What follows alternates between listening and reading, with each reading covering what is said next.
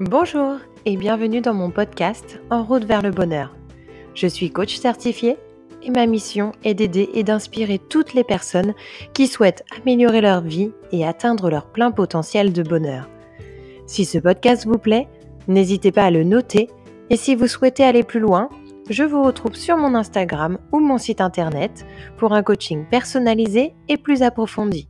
Vous pourrez ainsi trouver des exercices en rapport avec le podcast de la semaine. Bonne écoute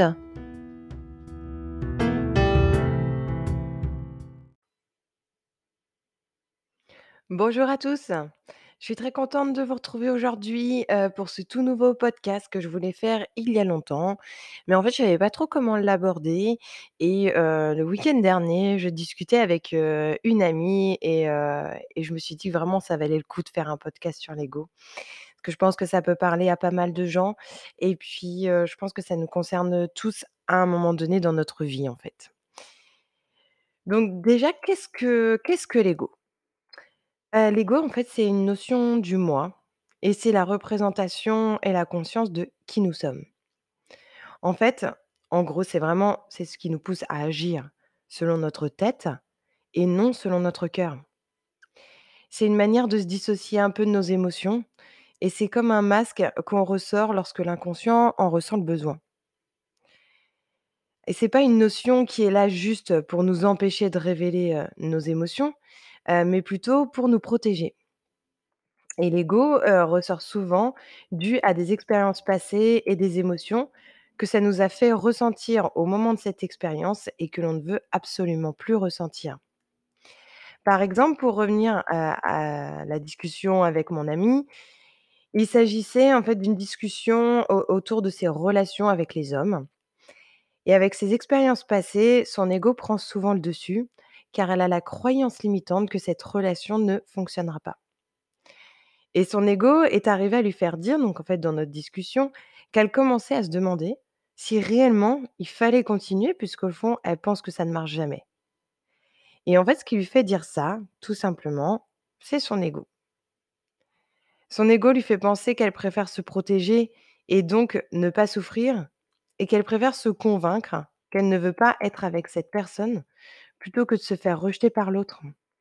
Et en fait, c'est comme si elle était persuadée que si cette relation de plus ne fonctionne pas, cela voudra dire qu'aucune relation ne pourra fonctionner et ça, je l'entends tout à fait d'ailleurs parce qu'à force, il n'est pas facile de ne pas le prendre contre soi. Mais ce qu'il est important vraiment ici de faire, c'est vraiment de prendre conscience que c'est votre ego qui parle et d'arriver à distinguer entre le cœur et la tête. Alors l'ego n'est pas une mauvaise chose, bien évidemment, mais c'est comme toute chose, c'est une question d'équilibre. Et à force de faire passer l'ego en premier, et dans la situation de mon amie, c'est tout à fait parlant, on peut passer à côté de certaines choses. Alors oui, elle pensera être protégée et peut-être qu'elle en souffrira moins et encore, je n'en suis pas vraiment persuadée, mais à force de réfléchir déconnectée de ses émotions, il est possible que son ego lui fasse manquer des choses qui auraient pu soit fonctionner, soit lui apprendre des leçons sur elle. Parfois aussi, on assimile trop l'ego à la dignité et je l'ai fait pendant de nombreuses années, mais je suis vraiment plus d'accord avec cette définition. Parce que par exemple, quand quand j'étais célibataire, je pensais que de ne pas répondre à un message pendant plusieurs heures à un homme pour montrer qu'on n'est pas en attente de la personne, me faisait penser que j'avais du respect pour moi-même et de la dignité et donc de l'ego. Mais en fait, pas du tout.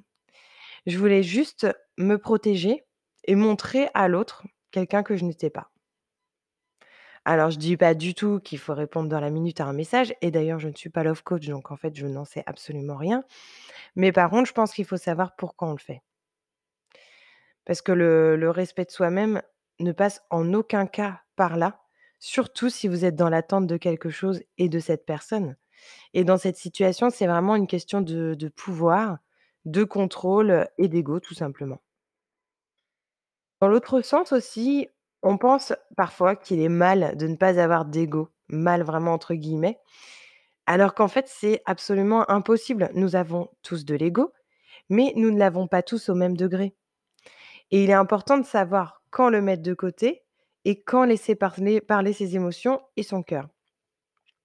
Il est vraiment important, en fait, de conscientiser tout d'abord que c'est votre ego qui parle et de savoir et de vous demander, en fait, qu'est-ce qu'il vous dit? Est-ce qu'au fond de vous, vous le pensez réellement ou est-ce que ça vous arrange pas, en fait, de penser comme ça? Est-ce que ça vous laisse pas un petit peu dans votre petite zone de confort?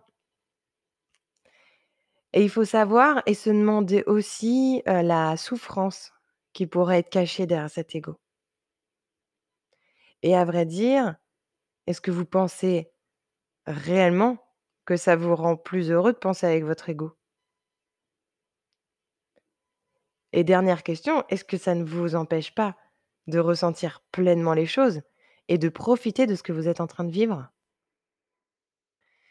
Je pense que derrière l'ego, il y a vraiment une question de peur, en fait. Il s'agira de vous demander un peu de savoir quelle est la peur, en fait, cachée derrière ça. Et pour déceler un petit peu quand parle votre ego, vous pouvez vous demander si tout était possible et que rien n'avait de conséquences. Comment vous agiriez dans cette situation? Est-ce que vous feriez réellement la même chose?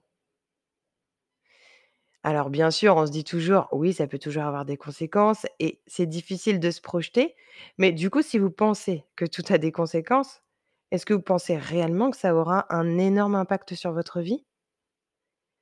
Et est-ce que vous pensez que vous vous en souviendrez dans 5 ans? Parce qu'en fait, il faut vous dire que si c'est votre ego qui parle, par exemple dans une relation, ce n'est pas vous, réellement.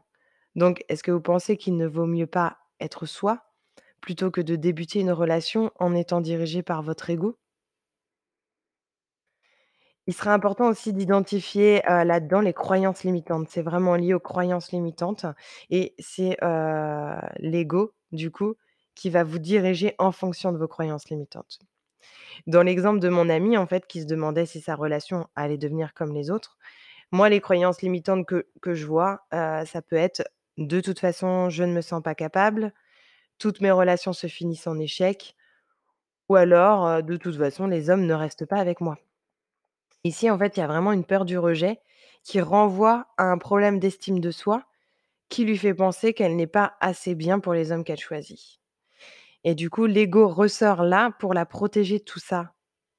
Mais en fait, moi, je me demande, est-ce qu'il la protège, réellement? Ou est-ce que c'est pas plus facile à supporter en pensant que c'est cette partie d'elle-même qui décide et non réellement elle? Et puis je me dis je me dis d'être, hem, d'être guidé par son ego ou pas, est-ce que le résultat, en fait, il est pas le même? Et pour sortir, en fait, de sa croyance limitante il serait intéressant de changer de schéma.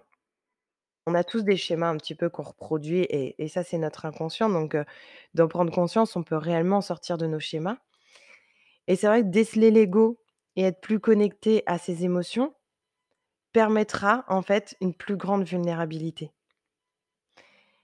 Et la vulnérabilité, il faut savoir, peut changer, en fait, le discours d'une personne en face et donc dans une relation et permet également une plus grande authenticité et moi, je pense que l'ego empêche parfois cette authenticité et de voir, aux autres personnes, en fait, réellement qui on est et en fait, surtout il nous prive, quand il est utilisé à l'extrême, de notre liberté d'agir, en fait, comme on sent.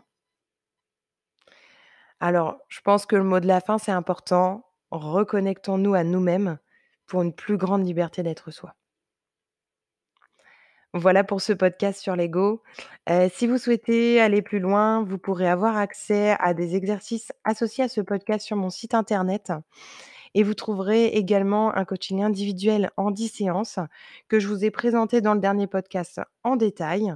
Donc n'hésitez pas à m'envoyer un message si vous avez des questions. Tous les liens sont dans la description du podcast.